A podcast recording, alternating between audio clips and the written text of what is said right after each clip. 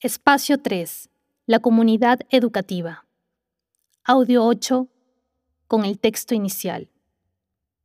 Sendero Luminoso se originó dentro de una universidad pública y la mayoría de sus líderes tenía educación superior. El grupo terrorista tomó ventaja del precario sistema de educación estatal para expandirse a lo largo del país.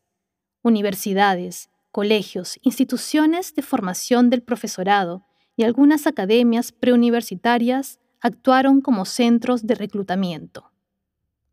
Muchos jóvenes vieron en el marxismo, en sus diferentes variantes, una forma científica de comprender la realidad. Manuales de marxismo se popularizaron en las universidades del Perú, las cuales se llenaron de pintas que promovían la acción revolucionaria. En este contexto, se estigmatizaba frecuentemente a los estudiantes acusándolos de terroristas. Las Fuerzas Armadas, por su parte, intervinieron en las universidades e incluso instalaron bases militares en sus campus. Muchos alumnos fueron arrestados, torturados e incluso desaparecidos.